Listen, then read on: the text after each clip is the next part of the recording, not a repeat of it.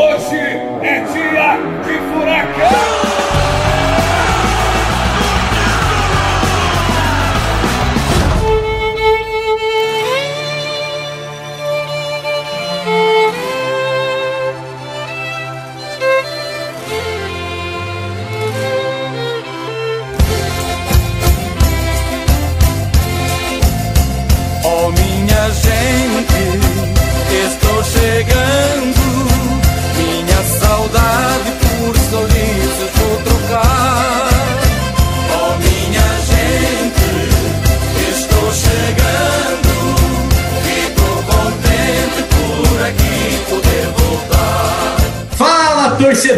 Torcedoras do Atlético Paranaense! Sejam bem-vindos a mais um FuraCast, o podcast oficial do Clube Atlético Paranaense em uma edição extra e uma edição muito especial, porque hoje temos um convidado de peso e temos a honra de receber aqui em nossa casa, através hoje, né, de webs online, porque estamos todos respeitando a lei e o decreto, mas temos a honra aqui de estar numa sala virtual com o Antônio Oliveira, o novo técnico da primeira equipe do Atlético Paranaense. Então já começo com ele, dando as boas-vindas para o Antônio. E aí, Antônio, tudo bem com você? Tudo bem, graças a Deus. Espero que convosco também, com todos os torcedores e todas as pessoas que nos estão a ver neste, neste momento. Todos os podcasts são, são especiais, não é por eu estar aqui que se torna mais especial do que isso. Todos os po- os podcasts do CAP são, são especiais, este não foge, não foge à regra. Estarei aqui, eh, não sei durante quanto tempo, vocês do ditarão, mas sempre com, com uma paixão com, e com um entusiasmo enorme para poder partilhar convosco tudo e mais alguma coisa que vocês assim entenderem, desses que não, não, mas não se estiquem muito, não comam muita pastilha elástica, não se estiquem muito. Maravilha, olha, eu já começo agradecendo, inclusive, pela moral que você deu. Você viu só Bruno Baggio e Cauê Miranda, a moral que a gente recebeu, meus amigos? Você viu só, Marcel? Fala galera, fala Antônio. Hoje também tem o Maurício, rapaz. Ah, A sala tá grande aí hoje. Pra compensar um pouquinho do último Puracast, né, Marcel? Que a gente não teve nenhum convidado, a gente já, já trouxe logo de uma vez o Antônio pra compensar tudo isso. Exato, a galera achou que a gente estava aí em baixa, mas eles se enganaram e eu ia também dar as boas-vindas para o nosso convidado de hoje, o Maurício Mano, mas passar a bola para o homem da voz rouca, né, o senhor baluarte da história atleticana, Cauê Miranda. Fala, fala, Marcel. Fala, galera. Porra, hoje, hoje nós estamos com a moral mesmo, Marcel. Hoje tá bonita a coisa, cara. E aproveitar também para desejar aí uma boa tarde para o nosso querido amigo e colega de trabalho que está sempre na labuta com a gente em todos os jogos, Maurício Mano, que nos auxiliou a conseguir ter o Antônio aqui hoje. E aí, Maurício Mano, tudo bem? Tudo certo, boa tarde, boa tarde a vocês três e principalmente ao Antônio, um convidado mais do que especial aí que a torcida tá, tá louca para conhecer um pouquinho.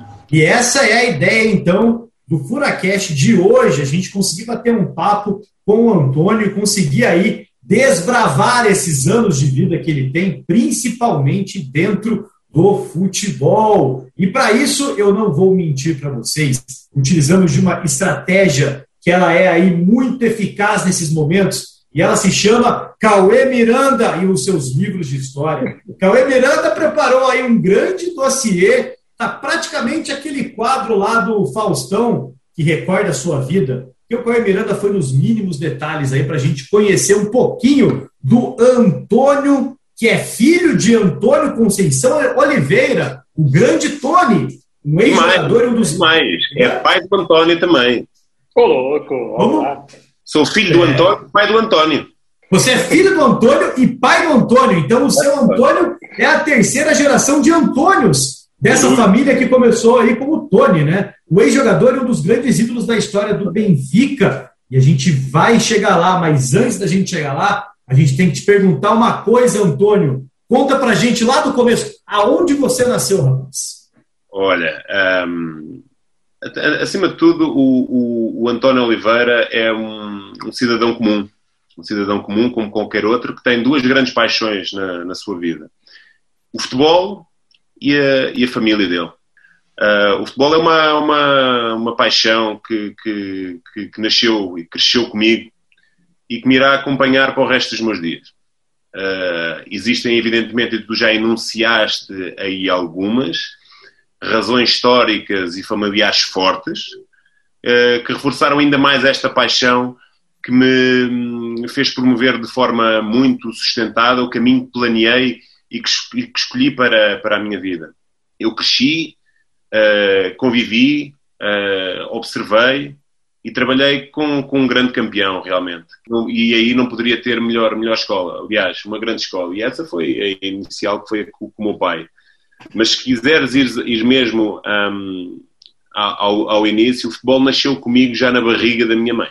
Quando eu ia, ia para os jogos do, do, do Benfica e onde eu já ouvia as palmas e os gritos e a euforia do terceiro anel do Estádio da Luz, do antigo Estádio da Luz, não do novo, do antigo Estado da Luz. Portanto, o futebol é algo, é algo intrínseco é, e que, que, que, irá sempre estar uh, na, na, minha história e na minha trajetória desde os, os preliminares, não é? Um, em que realmente não pude acompanhar, evidentemente, a carreira enquanto jogador do meu pai, porque quando eu nasci, quando eu nasci, o meu pai uh, terminava a carreira. Aliás, ele já naquela altura já andava a preparar-se para aquilo que viria a ser e iria ser uh, o pós-carreira dele.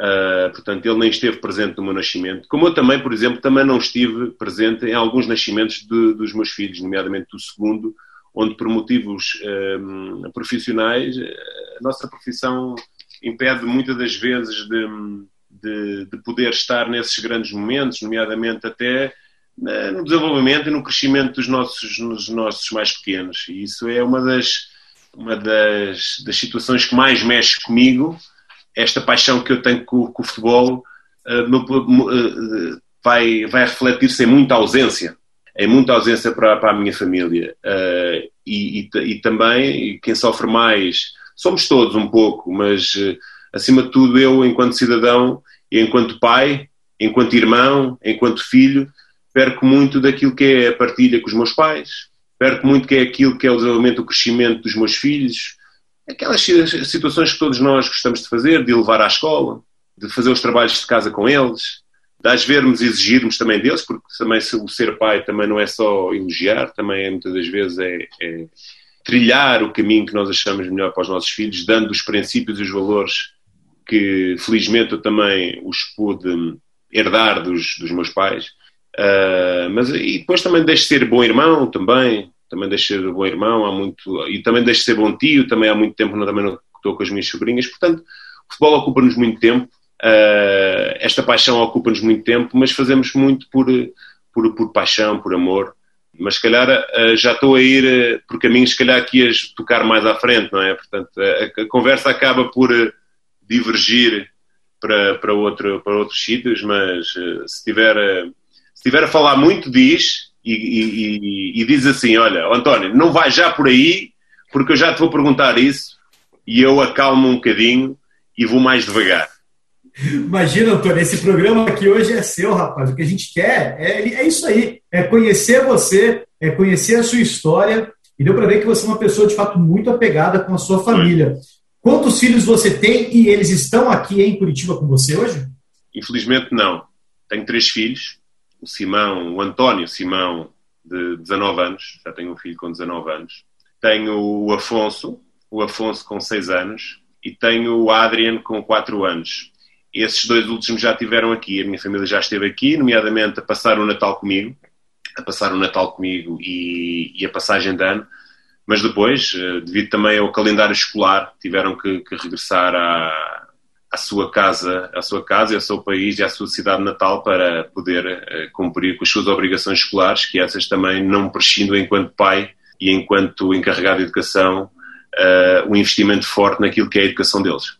Adrian, que é o nome do melhor guitarrista do Iron Maiden. Tem três guitarristas. Isso me leva, isso me leva a crer que você é um fã de Iron Maiden, Antônio. Não, não, não. Uh, por acaso, para, colocar esse nome, tive que ir à lista uh, credenciada para ver se esse nome estava habilitado e não tinha algum estrangeirismo que não possibilitasse dar esse nome. É um nome que eu gostei uh, e que fiz a cabeça à minha esposa, mas também quem manda sou eu. que fiz a cabeça à minha esposa, fiz a cabeça à minha esposa para esse nome e acho que o pessoal lá em casa concordou. A lista de nomes também aceitou e felizmente tudo, tudo se endireitou e encaminhou para, para a aceitação desse nome e hoje é um menino, acima de tudo, são três meninos saudáveis e isso para mim são, são mais, é o mais importante.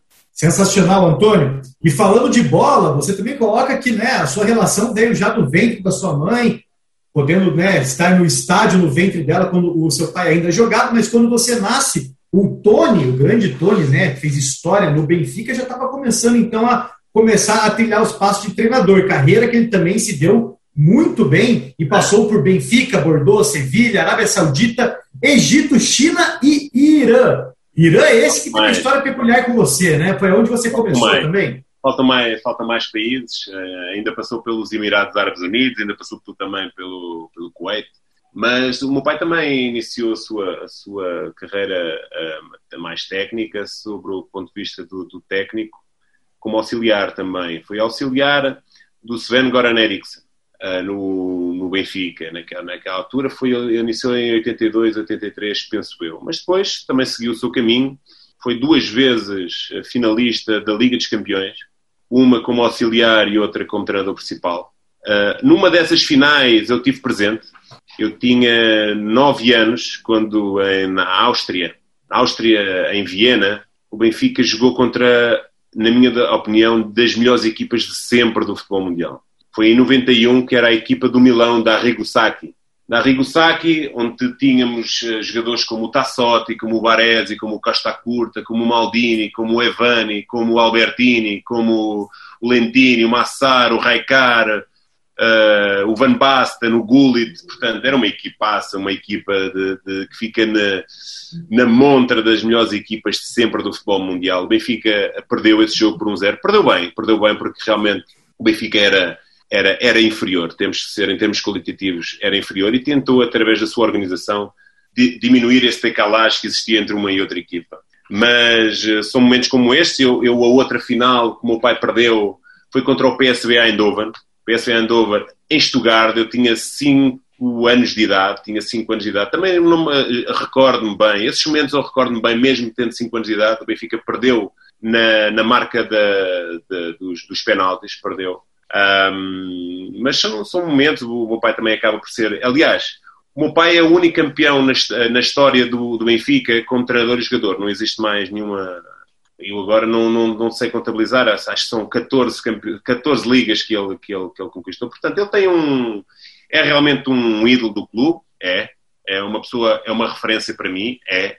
É uma pessoa que, que, que estou eternamente grata em dois aspectos, que é sobre o ponto de vista daquilo que é, que foi e é enquanto pai, e os ensinamentos que ele também criou e deu uh, na minha preparação para aquilo que hoje uh, eu sou enquanto, enquanto técnico. Portanto, e das oportunidades, na oportunidade que ele me deu a iniciar em 2012 uh, a, minha, a minha carreira enquanto, enquanto treinador. Mas se nós também podemos voltar atrás e também perceber uh, em, em, termos daquilo que foi o momento em que eu também fui, fui jogador, não é? E como é que tudo começou? Esta aventura, uh, para além dela ter iniciado já na barriga da minha mãe, depois ter o seu desenrolar, enquanto jogador, ela iniciou-se aos 8 anos de, de, idade no Benfica, onde passei por todos os escalões etários até chegar à minha à via profissional. Uh, assinei o meu primeiro contrato profissional, eu tinha uh, 16 anos.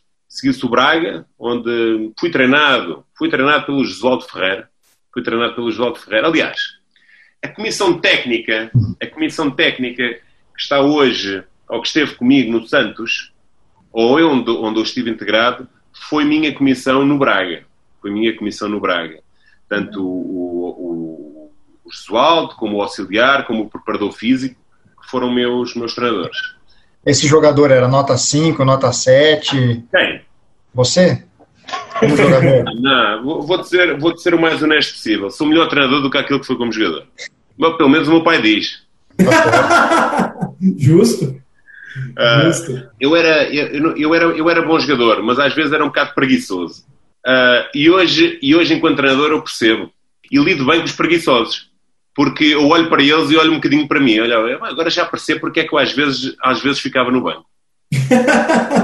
agora entende bem, né? Agora, agora entendo um pouco. Uh, mas depois, olha, um, terminei esse ciclo de 12 anos, como eu disse, no Benfica, fui para o Braga, depois um, cheguei, fui, fui para, o, para o Santa Clara, uma equipa que, que hoje uh, é da Primeira Liga Portuguesa, mas naquela altura estava na, na, na Segunda Liga, e em 2005 eu decido, eu, eu decido restabelecer-me na, na minha cidade natal, em Lisboa, que é onde eu nasci, eu nasci em Lisboa, 9 de outubro de 1982, nasceu o, o António José Cardoso de Oliveira, e depois eh, continuei a jogar futebol, não abdiquei de, de, de jogar futebol, porque era, era a minha paixão, mas consigo, tentei conciliar as duas situações. Aquela que eu, que eu realmente depois comecei a perceber que era importante preparar o futuro. Meu pai uh, deu muitos conselhos, deu, e estes são deles que eu hoje eternamente agradeço, porque preparar o futuro foi a melhor, a melhor lição de vida que eu tive.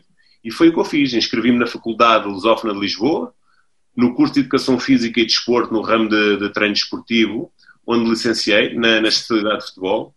De seguida também tirei o mestrado em treino desportivo de alto rendimento, uh, na mesma faculdade. Paralelamente, e obtendo também os meus, os meus cursos UEFA, sempre numa perspectiva de poder concluir, de concluir os estudos. O futebol, enquanto jogador, foi para mim realmente uma, uma, um caminho de preparação para o futuro. Aproveitei-o isso Fui também bebendo um bocadinho dos treinadores que ia tendo, uh, para perceber as diferentes metodologias, comecei a ter interesse por isso, comecei a, a, naquela idade dos pequenitos, foi aquela idade também que me deu também para começar a, a questionar muito os treinadores porquê disto, porquê daquilo, porquê daquele outro. Fui criando também a minha ideia, mas a minha ideia foi ao longo do, do tempo, também ela foi-se uh, modelando e cada vez modelando mais, porque na, é essa, é essa situação do crescimento e cada vez mais de evolução, porque o nosso jogo não, não, não, não, não estagna, está sempre em, em, em, evolução, estamos sempre a aprender e estamos a colocar sempre coisas novas, muitas das vezes, naquilo que é, que é o nosso jogo. Depois, uh, como eu disse, o futebol, o futebol foi, foi, foi, enquanto jogador, para mim, foi um caminho de preparação para o futuro que tanto desejava ser treinador de categoria mundial. Isso é um, é um, é um objetivo claro que eu, que eu tenho, que estou a construí-lo uh, trabalhando sempre, uh, preparando-me, sempre numa busca constante de, de, conhecimento, quer seja ele académico ou profissional. E depois eu confirmei, hoje, hoje não, não é hoje, mas o que já senti há muito, é muito mais aliciante e, e apaixonante ser treinador do que jogador. Foi uma das situações que, que me, é muito mais, e, e, repito isto muitas das vezes, uh, e aprendi também, fui aprendendo, um, as experiências foram, foram dando isso. É muito mais aliciante para mim ser treinador do, do, do, que jogador. Tenho experimentado isso, as sensações são diferentes, é, mas é, como eu disse, é, é muito mais entusiasmante, muito mais fascinante ser, ser, ser treinador do que, do que jogador, porque nós estamos 24 horas sobre 24 horas ligados à corrente. Não há tempo para. Só há 24 horas, as 24 horas seguintes, para festejar ou para frustrar não há tempo a perder, há tempo é para preparar o seguinte. E o próprio sucesso que nós temos é sempre efêmero, é sempre passageiro. Não há tempo para, para ficar a vanglorizar muito as nossas vitórias. Temos claramente preparar o dia seguinte, porque estamos constantemente a ser avaliados. E nós não podemos dar chance, sendo essa a avaliação constante, não podemos dar chance diga, ao adversário. E quando, quando nós falamos em adversários, os adversários no futebol são inúmeros.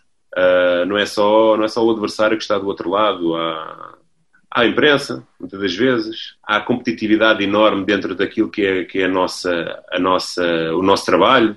Inúmeros treinadores, quantos, quantos inúmeros treinadores gostavam de estar nesta posição? Nós não podemos vacilar. Nós temos que uh, agarrar todos os dias todas, e entendê-los sempre como um momento de, de, de agarrar essa oportunidade e um momento de aprendizagem para poder crescer e evoluir cada vez mais nós e podemos transmitir isto aos nossos jogadores e às nossas, às nossas equipas.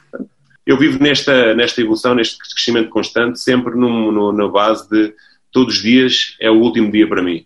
E eu uh, não posso. Todos os dias para mim são últimos, são uma oportunidade clara para, para crescer e evoluir. E com isso estou a ajudar quem comigo são os comandados também a crescer e evoluir. Antônio, o seu começo, então, como treinador, foi junto com o seu pai, né? Você já comentou foi. isso. Mas conta, mas conta para a gente uh, com mais profundidade como foi então ser auxiliar do seu pai, uma pessoa que você tem uma relação aí já muito boa uh, no Irã. Eu não sei se você já tinha conhecido o Irã, né? Vocês eram pai e filho sendo técnico e auxiliar no Tractor. E tem uma história que parece que você virou ídolo eterno do Irã. Como assim? Ah, ah.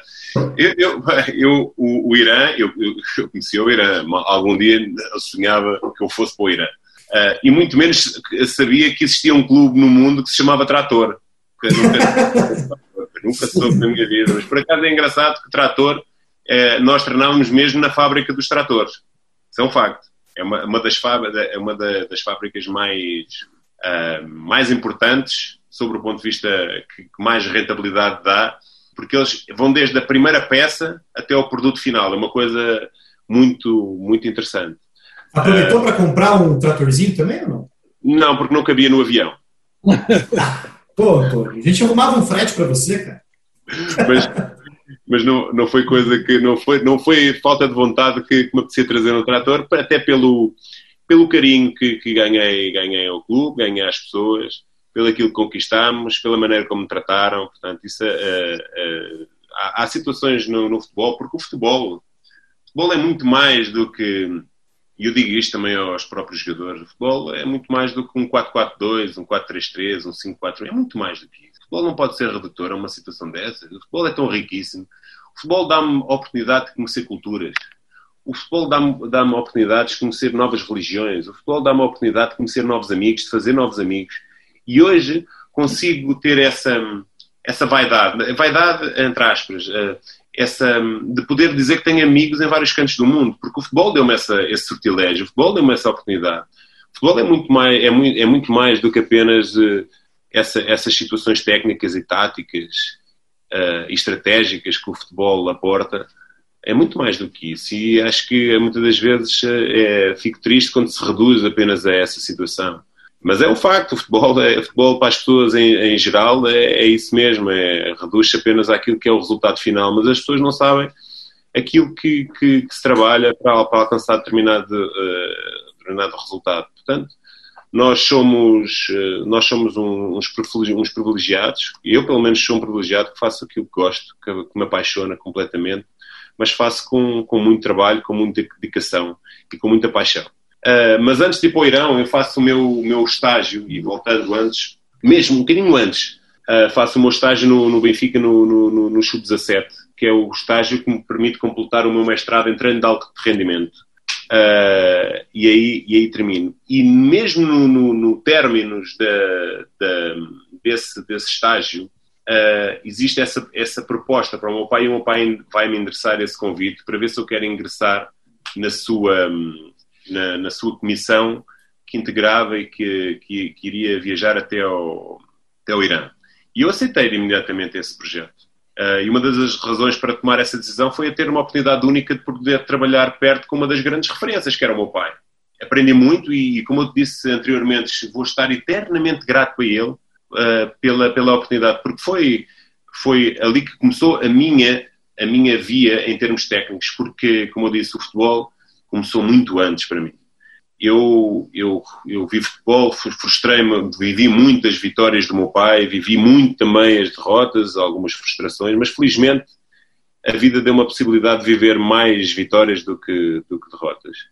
Uh, e vivi não sei de alguém que, que, que é um verdadeiro, verdadeiro, verdadeiro campeão, que é o meu pai, uma pessoa que me orgulha, é o meu. O meu pai está ao nível dos meus filhos. Eu ponho o meu pai ao nível dos meus filhos. Portanto, Uh, e eu digo também que eu conheci o meu pai, eu conheci o meu pai, verdadeiramente o meu pai, em 2012.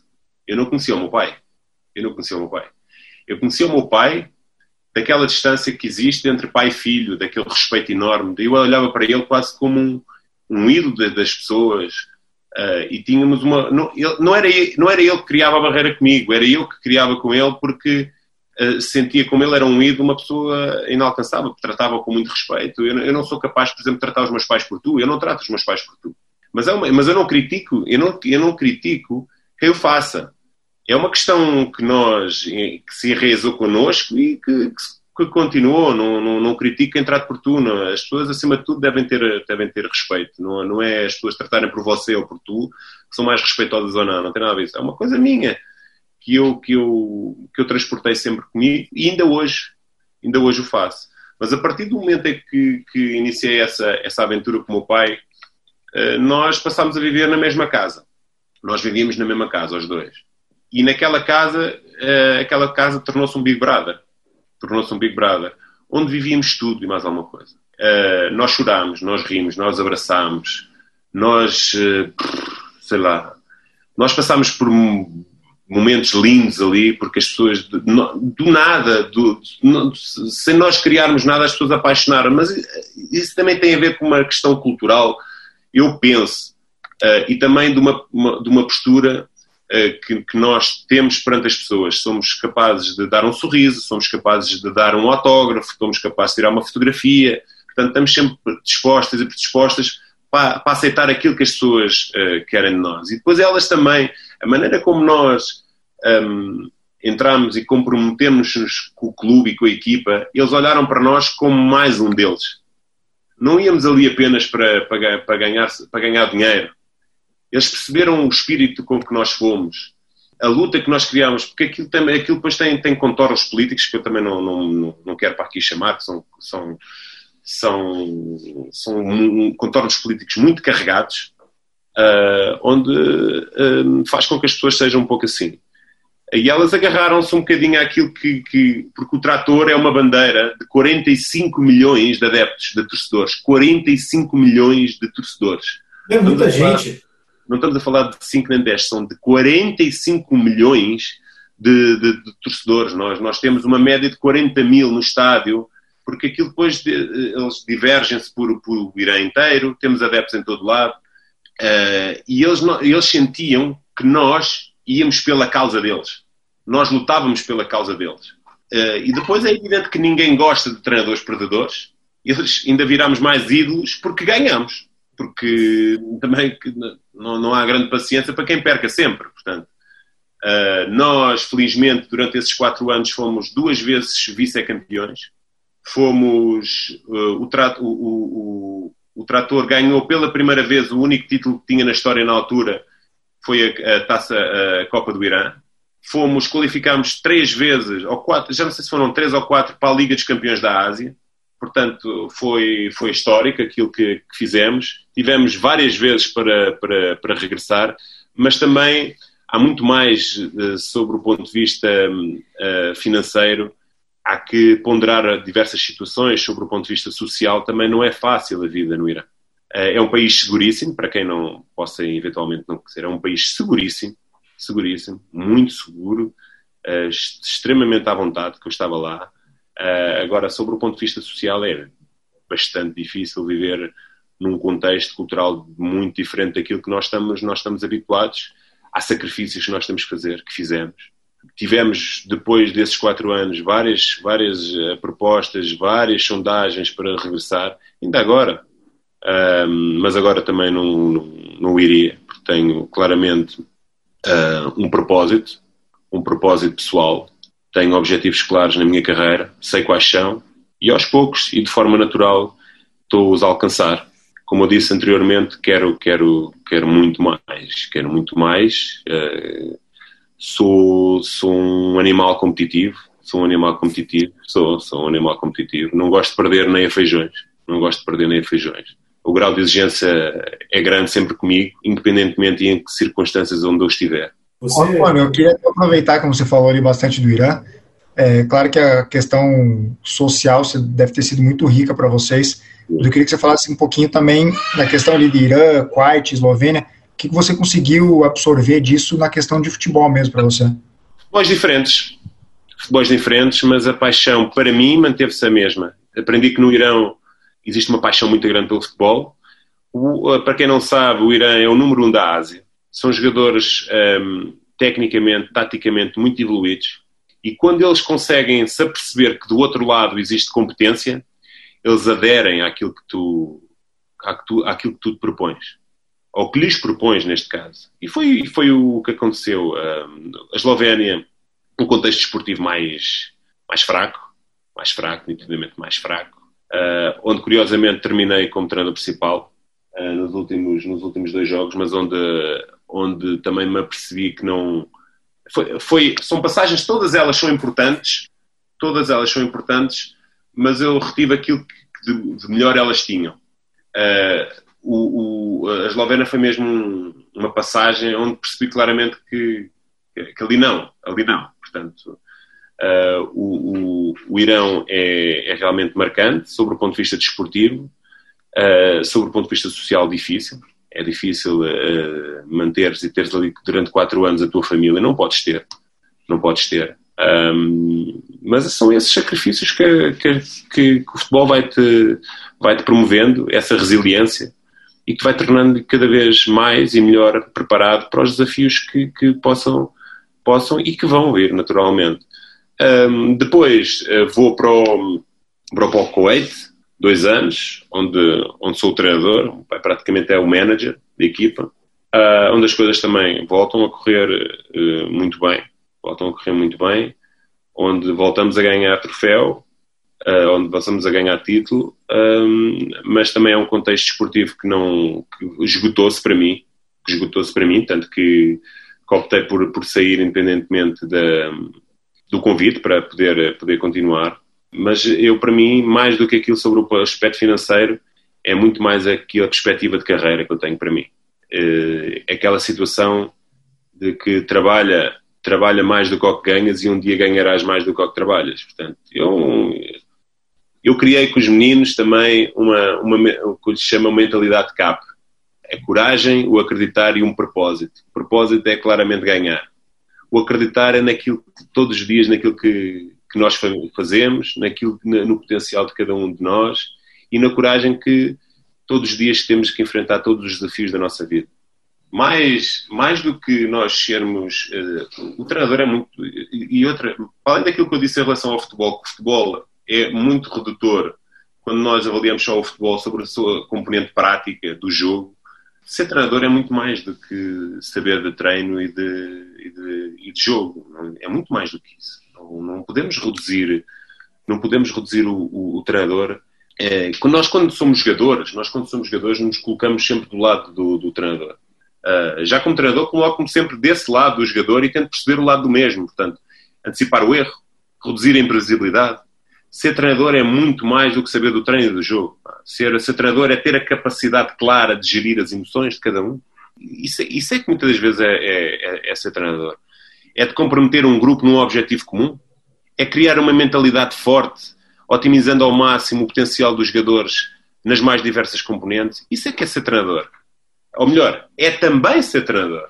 Depois, aliado a isso, temos aquilo, o nosso conhecimento que nós vamos um, e a nossa ideia, a nossa proposta de jogo, e isso, isso é muito bonito. É? Quantos, quantos treinadores são bons e que têm as suas ideias e têm os seus exercícios, grande variabilidade de exercícios, e depois não os conseguem aplicar? Se nós não tivermos o grupo do nosso lado, que proposta de jogo é que nós podemos oferecer? Para além do jogador, nós temos que, por trás dele, há um homem, há um pai, há um filho, há um irmão, e nós temos que olhar para, essa, para, para esse lado humano das pessoas. Eu penso é que nós, para conseguirmos comprometer um grupo, temos que o saber gerir. E saber gerir é olhar para, para o lado humano, humano deles. E quando o jogador apercebe-se isso, quando o jogador se apercebe isso, que o treinador trata dessa forma, ele vai se comprometer. Acreditam que vai se comprometer. Porque o, o, o treinador não é nenhuma máquina, nem nenhum robô, para querer implementar as nossas ideias. Para nós ficarmos vanglorizados. O problema muitas das vezes é nós, como treinadores, irmos para aquilo que é a nossa função e só nós utilizarmos aquilo como uma matéria para, para recriar, ou, ou, melhor, treinarmos e depois transferir aquilo que nós treinamos para o jogo para recriar aquilo que nós queremos e a ideia é pá, muito bonito, pá, grande a futebol que tu apresentas. Pá. É isso que muitas das vezes o treinador quer. Para quê? Porque tem um projeto de carreira. E quando muitas das vezes um treinador só entende que existe um projeto de carreira individual, pode, pode enganar uma ou duas vezes, mas depois há grupos que não o vão aceitar. Portanto, e acho que nós, de uma forma natural, nós temos que lidar, uh, eu pelo menos eu, eu entendo isso, olho muito para, para a componente humana, para depois tentar agregar, mas de uma forma muito genuína, muito honesta, muito, muito frontal, muito através do diálogo e da comunicação. Porque eu depois sei que os jogadores vão estar comigo. E eu sei que eles estão comigo. Porque eles aí vão caminhar comigo. E aí eles até, eu até lhe posso pedir ao, ao, ao jogador X, vai contra uma parede. E ele vai. Ele vai. Ele vai. Até pode ser a coisa mais ruim do mundo, mais boba do mundo, mas se ele estiver comprometido, ele vai contra a parede, porque ele vai morrer por ti, vai morrer por, pelo clube, porque há um propósito comum, há um, há um compromisso comum. Antes, antes até da gente seguir, antes até da gente seguir é, sobre toda a questão do tractor e tudo mais, eu convido a torcida a entrar no Instagram do Antônio, né? Antônio Oliveira 33, estou fazendo propaganda aí, Antônio. Olha e, aí, ó. de graça é, essa, hein? É, de graça. e, é, e, é, engraçado, cara, todos os posts tem lá o pessoalzinho postando trator, cara, o emoji do trator, cara. Todos, Sério? Todos, não tem um, não tem um que não tenha. Rapaz, eu fiquei curioso, vou ver agora, inclusive. Olha só que sensacional. Agora quando acontecem esses movimentos. Mas essa, essa, essa, essa, essa, conquista, isto não é uma conquista para mim, as coisas eh, surgiram de uma forma natural. Eu não fui pedir, olha, gostem muito de mim porque eu sou bonita. Ah, mas tu, tu, tu vais ganhando a confiança das pessoas. Tu vais atra através daquilo que tu és enquanto profissional e também como pessoa. Porque é esse conjunto que te vai, vai, vai tornar. Uh, eu costumo sempre dizer também aos jogadores: uh, quanto, melhor, quanto melhores pessoas forem, melhores jogadores serão. Essa é uma das. E da mesma situação também serve para mim, quanto a melhor pessoa for. Mas eu não, não é não é por ser muito simpático, não, não tem nada a ver com isso, tem a ver com princípios, tem a ver com valores, tem a ver com educação, tem a ver com formação. E isso vai ditar muito daquilo que é o nosso caminho. Eu acredito muito nos valores, acredito muito na formação e isso muito mais para além do que é aquilo, porque eu sei que os jogadores têm talento, eu sei que eles têm talento. Agora, depois, eu crio é, e tenho, temos um, um, um modelo que vamos seguir e criamos exercícios que potenciem esse modelo. Mas há muito mais para além disso do que só o próprio treino. É isso é, é, é a minha luta, é, é, também criar e gerar bons homens. Porque eu digo sempre, quanto melhores homens forem, melhores, melhores, melhores jogadores serão. E essa situação aí do trator foi muito genuína, é uma, foi uma situação criada, criada não, aconteceu de forma espontânea, foi, foi, e foi crescendo, foi crescendo tipo uma bola de neve. As pessoas hoje ainda idolatram uh, têm uma paixão enorme, têm uma vontade enorme. Ainda hoje ligam uma pessoa do Irã. Portanto, e isso, isso dá-me um prazer enorme, dá criar amigos, tenho amigos, tenho pessoas onde, onde, onde eu passo. E depois é a, a, longevidade que nós criamos dentro dos clubes. Isso é uma marca dos, dos grandes profissionais. E isso eu também orgulho imenso. De estar nos sítios, de estar nos locais e passar muito tempo nesses locais. Mesmo. Sensacional, cara. Eu abri uma foto sua aqui no Insta, vou até colocar o celular aqui para quem não tem Insta ou tá vendo pelo Furacão Live. É só trator nos comentários mesmo, galera ali, ó, tratorando tudo. Antônio, quantas línguas você fala? Você fala iraniano? Dou umas palavrazinhas, dou umas palavrazinhas em iraniano, dou umas palavrazinhas em árabe. Em, em, em, em esloveno já não me lembro. Tem, tem, tem algumas, pá, poucas. Pá. Brasileiro sei todas. Brasileiro você fala bem, né? Brasileiro tá falando bem, né, Antônio? Aliás, uma de, é, aliás é, uma, é, uma das, é uma das situações que me preocupa é culturar-me aos sítios onde eu estou. As pessoas não são obrigadas, aliás, não são mesmo obrigadas a falar como eu falo. Eu é, que tenho que me, eu é que tenho que me adaptar a elas. E tem que haver aqui uma flexibilização de parte a parte. Eu, eu sempre que, que, eu, que eu puder, sempre que eu puder, vou, por exemplo, há bocado, o bobo o bobo não utilizo. O bobo não utilizo. Portanto, eu tentei-me aculturar-me. Isso, para mim, é minha, minha, é a minha obrigação. É a minha obrigação. Eu é que estou, eu é que estou no, vosso, no vosso espaço. E eu é que tenho que me aculturar. Não é? É a mesma situação nós trazemos um jogador, um jogador novo, contratarmos um jogador novo. E, que, por exemplo, nesta altura, na nossa equipa do, do Atlético, nós já temos uma identificação clara de todos, uns com os outros, mas também clara relativamente aos comportamentos que temos em jogo. Se vier um jogador novo, ele é que se tem que adaptar. Não digam que é um jogador que, que, nós é que vamos ter que adaptar ao estilo de um jogador. Não. Esse jogador é que se vai adaptar. E é a mesma forma que eu entendo que um cidadão comum que vem de Portugal, que se insere numa cultura brasileira, na cidade de Curitiba, neste caso, porque também já estive em Santos, uh, eu é que tenho que me aculturar a vocês. Porque isso aí parte logo do princípio do respeito que eu tenho por vós.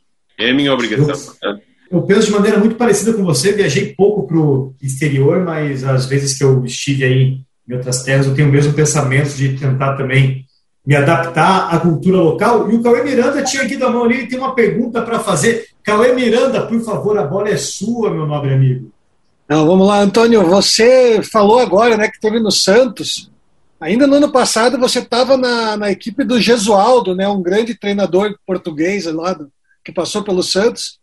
E o Gesualdo é um dos expoentes de uma, de uma geração aí, ou de algumas gerações, dessa escola portuguesa que tem feito muito sucesso aí no futebol internacional, né? Além dele, Mourinho, Jorge Jesus, aqui no Brasil, Abel Ferreira, tivemos o, o Sapinto há pouco tempo, temos na Itália lá o Paulo Fonseca, enfim, os treinadores portugueses estão espalhados pelo mundo aí.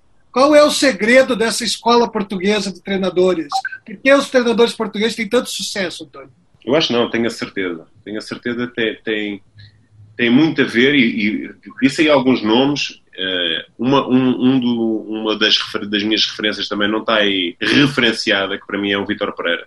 Mas acima de tudo é perceber que o futebol é muito mais do que o jogo e o treino. Há essa doença do treino, que é determinante, porque ela é que, ela é que vai criar uma identidade nas tuas equipas, o treino, o jogo, o modelo, uh, mas acima de tudo é, é, ter essa agilidade intelectual de gerir, gerir grupos de trabalho. Gerir, gerir pessoas não é para qualquer um. E muitas das vezes eu digo, ou tens ou não tens. Um, e, e, quanto mais e melhor estiveres preparado para essa, para essa situação, mais sucesso irá ter. Mas é assim, também há maus treinadores portugueses. Vamos lá ver uma coisa. Também há bons e maus treinadores brasileiros. Como tudo. Portanto, não são todos os bons que vêm para aqui. Toda a gente veio para aqui e teve sucesso. Não. Verdade ou mentira? Portanto, agora estamos a falar de um conjunto de dois treinadores de altíssimo nível, que são o Jorge Jesus, que veio aqui e fez o que fez, o Abel, que em dois, três meses conquistou dois, dois títulos, temos o professor, o professor realmente é um ícone, um expoente grande daquilo que foi a revolução dentro da, do, do, treino em, em, em, Portugal, foi um dos, um dos catapultadores, um dos catalisadores dessa, dessa revolução do treino em Portugal. Não, não, teve, não tivemos grande sorte, uh, mas uh, a, vida, a, vida, a, vida, a vida prosseguiu, portanto, mas acima de tudo, e respondendo muito diretamente à sua questão, é entender que o futebol é muito mais e não se pode reduzir apenas ao treino e ao jogo, porque há uma doença muito grande entre o treino, treino, treino, treino. Parece que muitas das vezes até o, o treinador é, quanto mais exercícios tiver, parece que, que, é melhor que os outros. Não, não. Aliás, eu nem acredito nisso, sequer. Acho que não é a variabilidade, não é a variabilidade de exercícios que vai nos fornecer, vai nos tornar mais ou melhor treinadores do que os outros. Acho que é a repetição de determinados exercícios que levam a automatizar determinados comportamentos. E isso é o que nós uh, estimulamos, isso é o que nós acreditamos e isso é o que nos tem dado sucesso. O, o, e o que nos levou, por exemplo, o Atlético a fazer um segundo turno de grande nível. Mas isso aí só, muito claramente, o sucesso e o mérito, claro, é dos jogadores, apenas e exclusivamente deles, porque eles são aqueles que acreditam e que depois interpretam aquilo que nós, eventualmente, aquilo que nós, que nós enquanto treinadores pedimos. E eles é que são os verdadeiros intérpretes, eles é que são os verdadeiros artistas.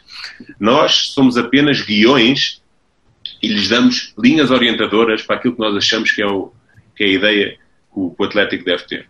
Depois eles é que são os, os verdadeiros artistas e os verdadeiros, os verdadeiros intérpretes.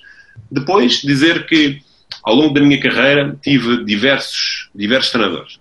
Diversos treinadores. Eu já disse também no início por isso observei, experienciei diversos jogares, diversos processos de treino.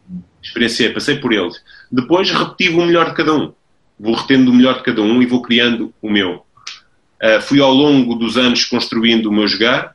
É um jogar com, com, grandes, com grandes princípios, claramente definidos, em cada momento que compreende, compreende o jogo. É um jogar que diferencia dos demais porque é, é, é específico, é nosso. Ninguém mais no, no Brasil joga como a gente. Não sei se é melhor ou pior. Não estou a dizer que é melhor que os outros. É nosso, é a nossa identidade.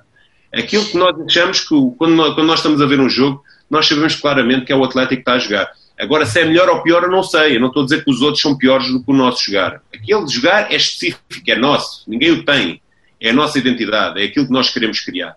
Mas mais para além disso, e já falei, sobre o ponto de vista da componente humana, que ela é determinante. Portanto, mais do que aquilo que é o jogar do CAP, é o jogador CAP. E esse jogador CAP, para além dos seus atributos técnicos, táticos, estratégicos, tem sobre o ponto de vista humano, tem que estar lá esses princípios e valores, porque eu já disse anteriormente que quanto melhores homens formos, melhores seremos naquilo, nas nossas funções específicas. E vocês também, acredito, que nas vossas áreas específicas, se vocês são bons naquilo que fazem, porque são bons homens, porque senão não estariam aqui. Eu acredito muito nisso. Acredito muito na formação e na educação. E depois, existe o lado ideológico e o lado estratégico. E o segredo está em aliar os dois. Também aliando a essa situação e essa componente humana. E depois eu queria acrescentar aqui uma, uma situação, já que estamos numa, numa, numa onda de, de de, de, conhecer bem o António Oliveira. Quem é este? Quem é este Portuga? Quem é este Portuga que veio aqui cair no Atlético Paranense? Quem é este homem? É aquela a escola sábia. Um treinador que é aquele dos treinadores ultrapassados, os treinadores velhos e dos novos. E eu, eu, eu fico um bocado confuso com essas ideias. Não, não consigo aceitar muito essas ideias.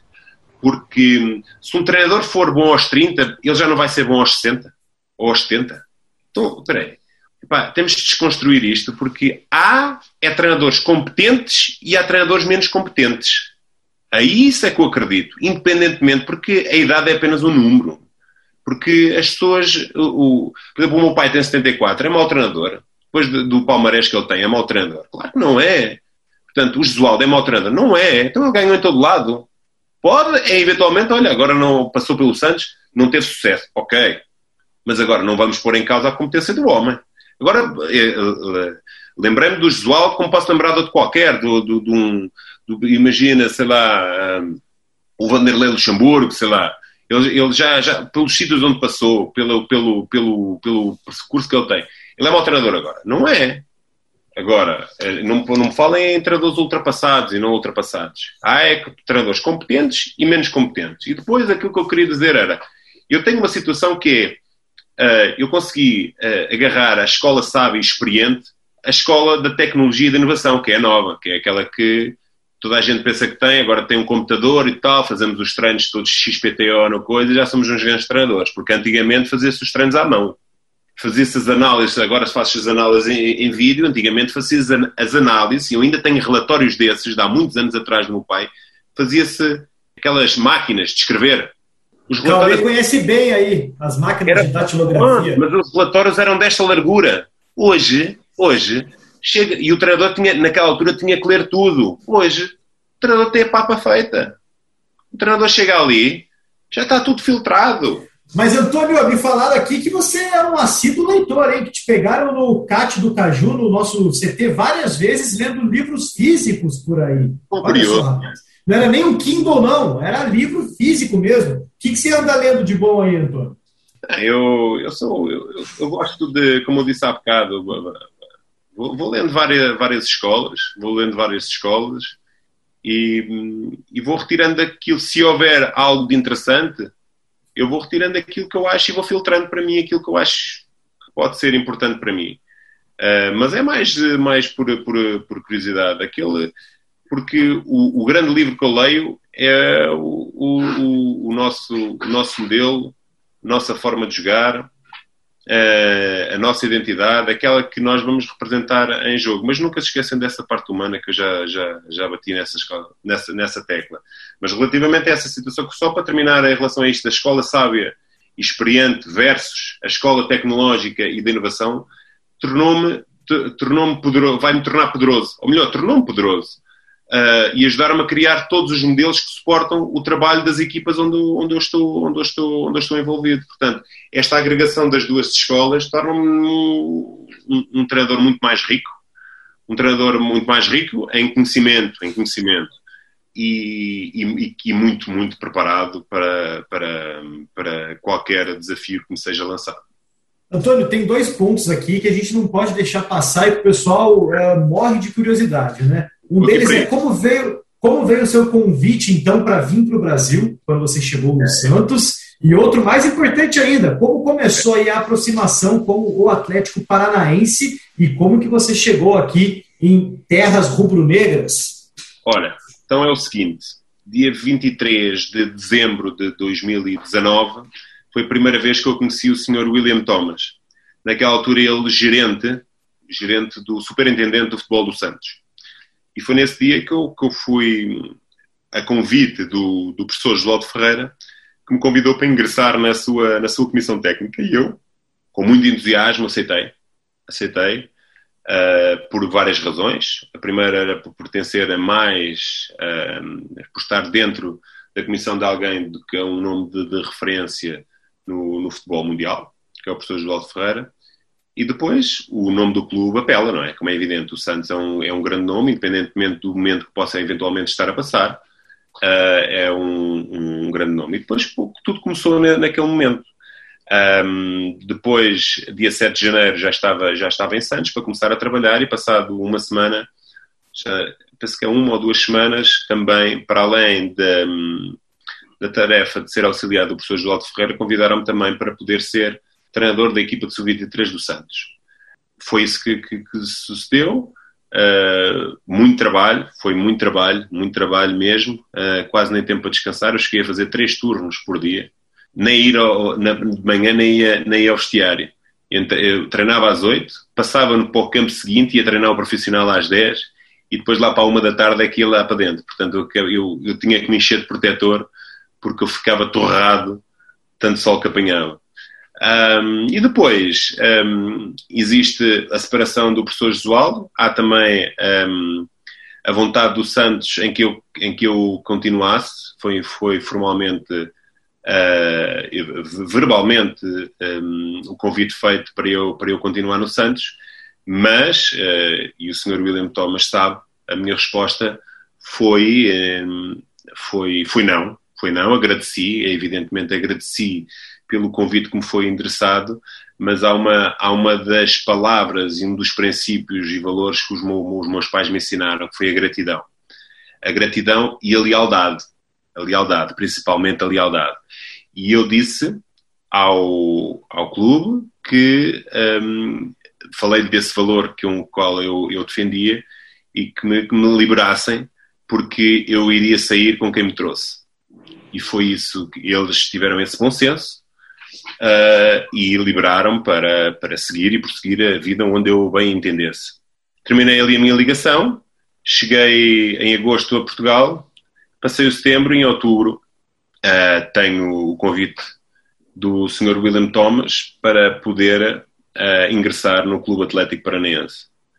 Foi um clube, foi um convite que eu, que eu aceitei de imediato pelas pessoas que estavam entre mim pelo, pelo clube, pela, pela dimensão do clube, mas também porque são as pessoas que fazem os clubes. São as pessoas que fazem os clubes. Uh, e as pessoas que, que estão à frente dão-me essa confiança para eu abraçar determinado projeto. Eu não vou, com a minha idade, eu não vou atrás do, do, do, dinheiro. O dinheiro é importante, mas na minha, na minha idade, naquilo que eu tenho de projeção de carreira, não é o mais importante nesta altura para mim. E eu uh, aceitei de imediato, uh, senti que era, um, que era um desafio grande. Olhei para a classificação, é evidente que olhei para a classificação. Como costumo dizer, se não fosse difícil, não era para mim. E eu aceitei que com, com unhas e dentes, uh, com grande entusiasmo, com grande dedicação, com grande paixão, com muito trabalho e, felizmente, não esquecendo dessa, dessa grande figura, eu não sei se vocês eventualmente vão falar, de certeza, do Mr. Paulo Autuori, mas foi, foram duas pessoas, e são duas pessoas muito importantes na minha carreira, na minha trajetória. Antônio, você já conhecia o trabalho do Paulo Autuori como treinador antes de vir para o Brasil? Você já tinha tido contato, ou visto algum jogo, ou já sabia que ele era um grande treinador do, do futebol brasileiro? O, senhor Paulo Autuori é um monstro do, do, do, futebol brasileiro. Portanto, nós estamos a falar de um ícone do, do futebol brasileiro um, e com passado e com é que uma coisa é ter currículo, uma coisa é ter currículo. Olha, passei, eh, passei ali, ali, ali, ali, ali, mas não ganhou nada. Agora, nós, outra coisa é ter currículo e palmarés. Este senhor tem palmarés. Portanto, e quando nós estamos a falar de palmarés. Uh, como é nós... palmarés, Antônio? Hã? O que é um palmarés? Palmarés é títulos. Ah, boa, obrigado. Palmarés é títulos. Uh, e não são títulos quaisquer, independentemente disso, não são títulos quaisquer. E quando nós uh, falamos para o autuário, como se diz na minha terra, alto e para o baile. Alto e para o baile. E é realmente uma pessoa, uma figura muito, muito respeitada, e lá está. Depois eu vou, eu vou perceber porque, porque é que esta figura ganha. Pá. Porque é que ele ganha? Pá. Porque, porque é bonito. Realmente o homem tem pinta. Realmente o homem tem pinta, tem os olhos verdes, ou azuis, não sei o, o homem tem pinta. Tem a ver, não só sobre o ponto de vista de que ele é um grande profissional, mas tem a ver com valores, com educação. As pessoas podem não, não acreditar nisto, mas é verdade. Uh, e eu acredito muito nisso. Acredito no trabalho, acredito, uh, mas acredito muito nos valores. E esta, eu não conhecia o Mr. Paulo Autuori, não conhecia o Mr. Paulo conheci, pessoalmente, conhecia pela história dele, pelo passado. Aliás, ele treinou o Benfica, ele treinou o Benfica, numa altura no, no, Benfica também, quem para lá passava também não tinha sucesso, o Benfica também parecia, era, era muito difícil, o Benfica estava a atravessar um momento muito difícil.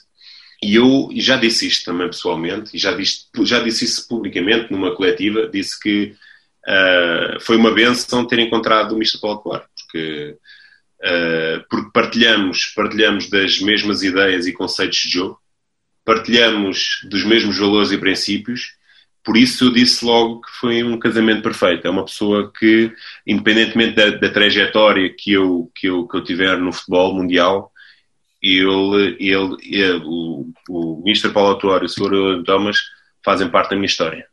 Falando um pouquinho de quando você chegou no, no ano passado, você, você, até falou, né? Quando você recebeu o convite, você olhou para a tabela.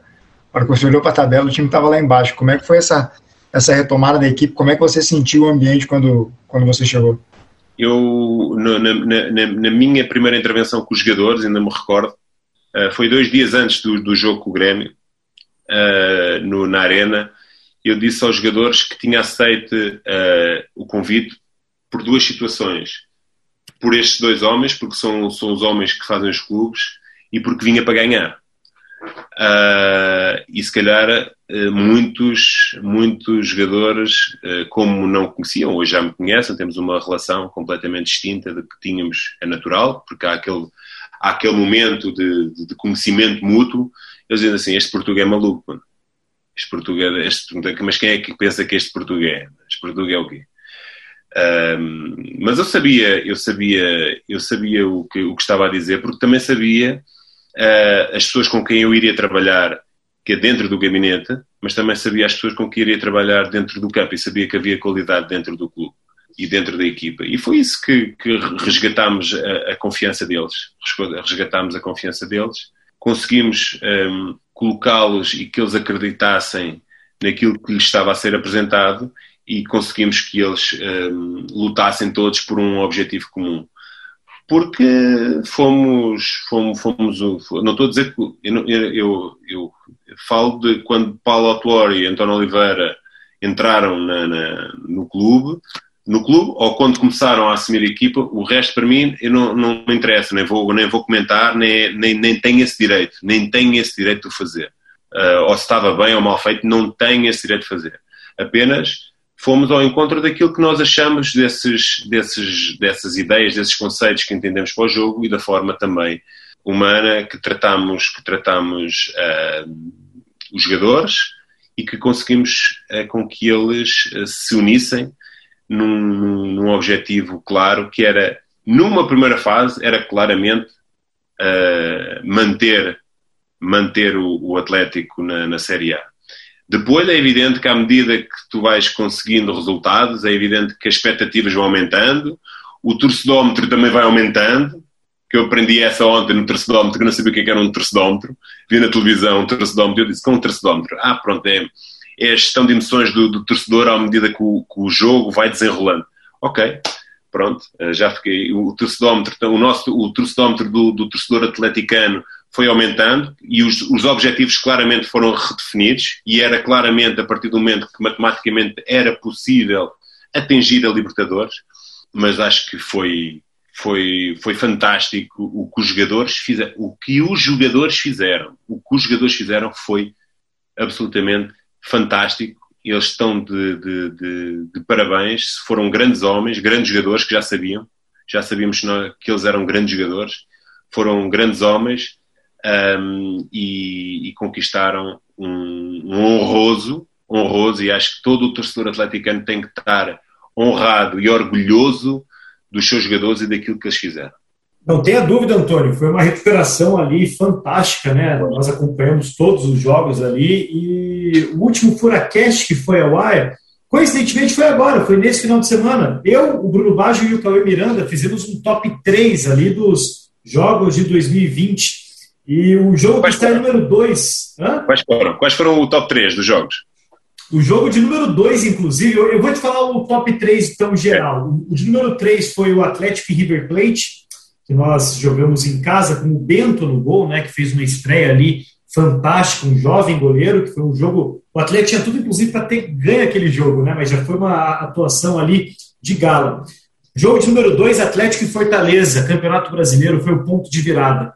Foi o ponto de virada. Foi ali que a gente sentiu que, cara, a coisa ia mudar, né? Que a história ia ser outra, porque a conjuntura do jogo e aquele gol do Kaiser, né? O Kaiser faz o gol e sai chorando ainda. Então você vê a entrega dos jogadores, né?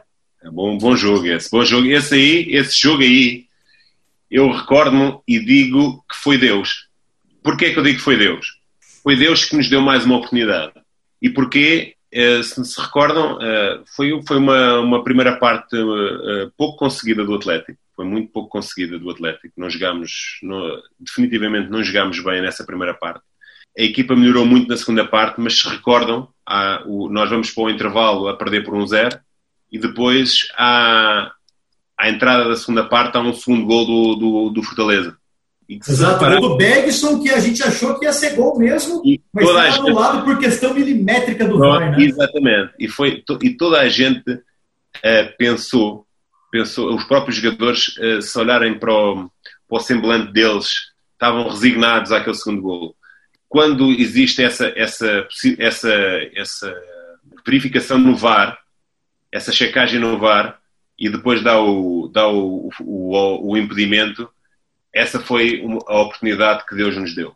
E nós agarramos essa oportunidade, porque tivemos crença. Aquilo a crença, aquilo a acreditar, nós, e foi realmente, na minha opinião, e muito bem uh, concedido por vocês, acho que foi realmente o ponto de viragem, a forma como foi, ainda para mais um golo ao último, ao último minuto, talvez, do jogo, foi realmente o ponto de viragem para os jogadores realmente perceberem a forma. Muitas das vezes até podemos fazer ganhar ao Fortaleza, mas se calhar o gol era aos 65 ou aos 74.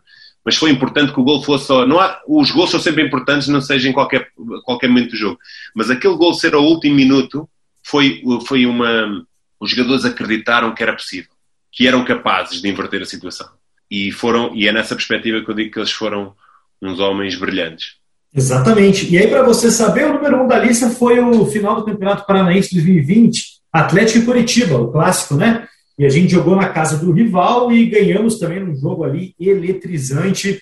O Atlético virou para 2 a 1 um, com um golaço do Kelvin e um golaço do Nicão e foi tricampeão paranaense, aí um feito histórico que agora buscamos o tetracampeonato paranaense. Eu não quero botar muita é, pressão no Atlético Paranaense no geral, mas é um título que a instituição ainda não tem quatro em sequência, vai ser a primeira vez em nossa história. E aí, Antônio, o que o torcedor atleticano pode esperar para esse novo ano de 2021, para essas competições todas que estamos? Campeonato Paranaense, Campeonato Brasileiro, Copa do Brasil e também a Sul-Americana, que é um campeonato que a gente ama de paixão.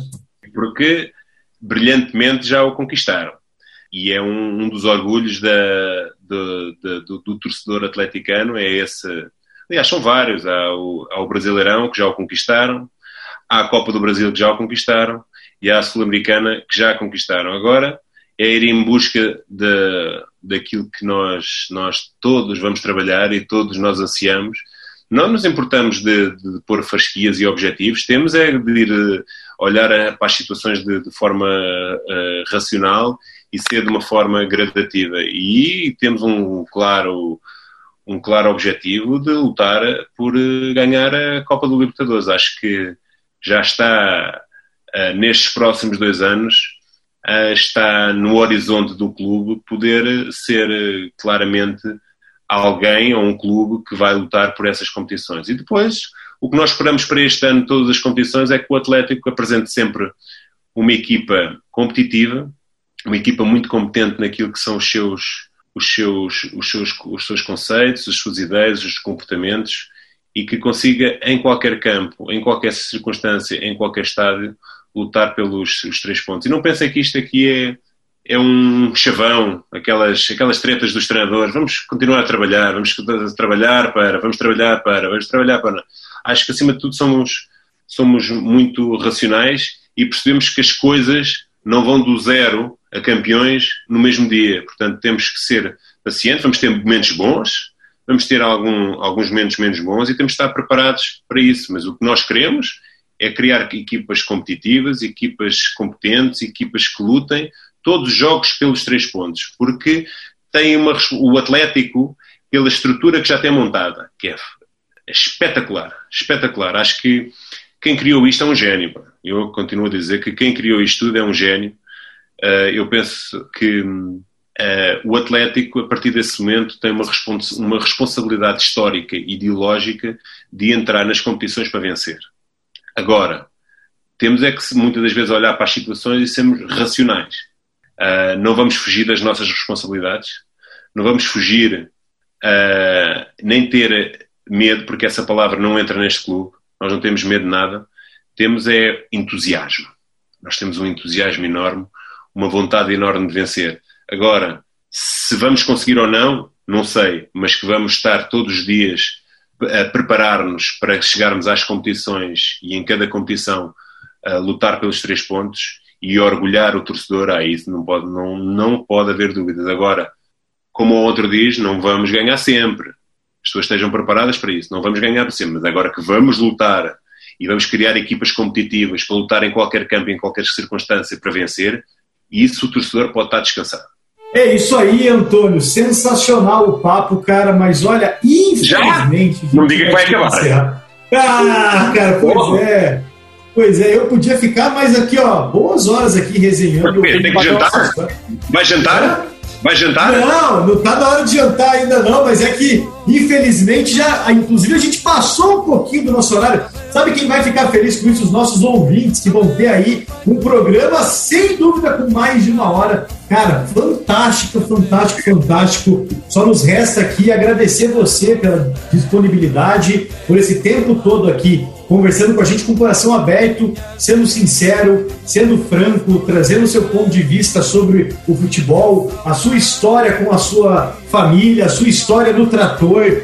Cara, tudo muito, muito, muito bacana. Eu acho que o torcedor atleticano aí vai poder é, ouvir e conhecer cada vez mais a figura de Antônio Oliveira, agora responsável pela primeira equipe do Atlético Paranaense. Já me adianto aqui e te desejo uh, toda a sorte do mundo nessa nova etapa da sua carreira, agora como treinador da primeira equipe, e que a gente consiga aí muitas vitórias com você no comando do nosso Furacão, Antônio.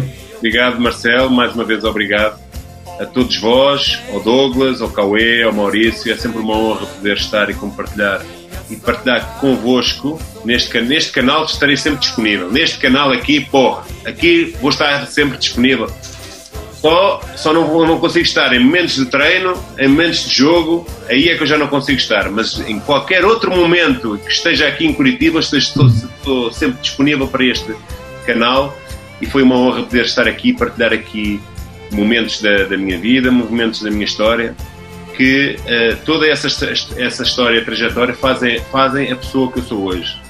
Portanto, e nós, quando, quando chegamos a determinada a determinado posto, e este é um posto com grande, com grande peso, com grande responsabilidade, que eu tenho um orgulho enorme neste momento a, a carregar, que é o ser treinador da equipa do, do, do Atlético.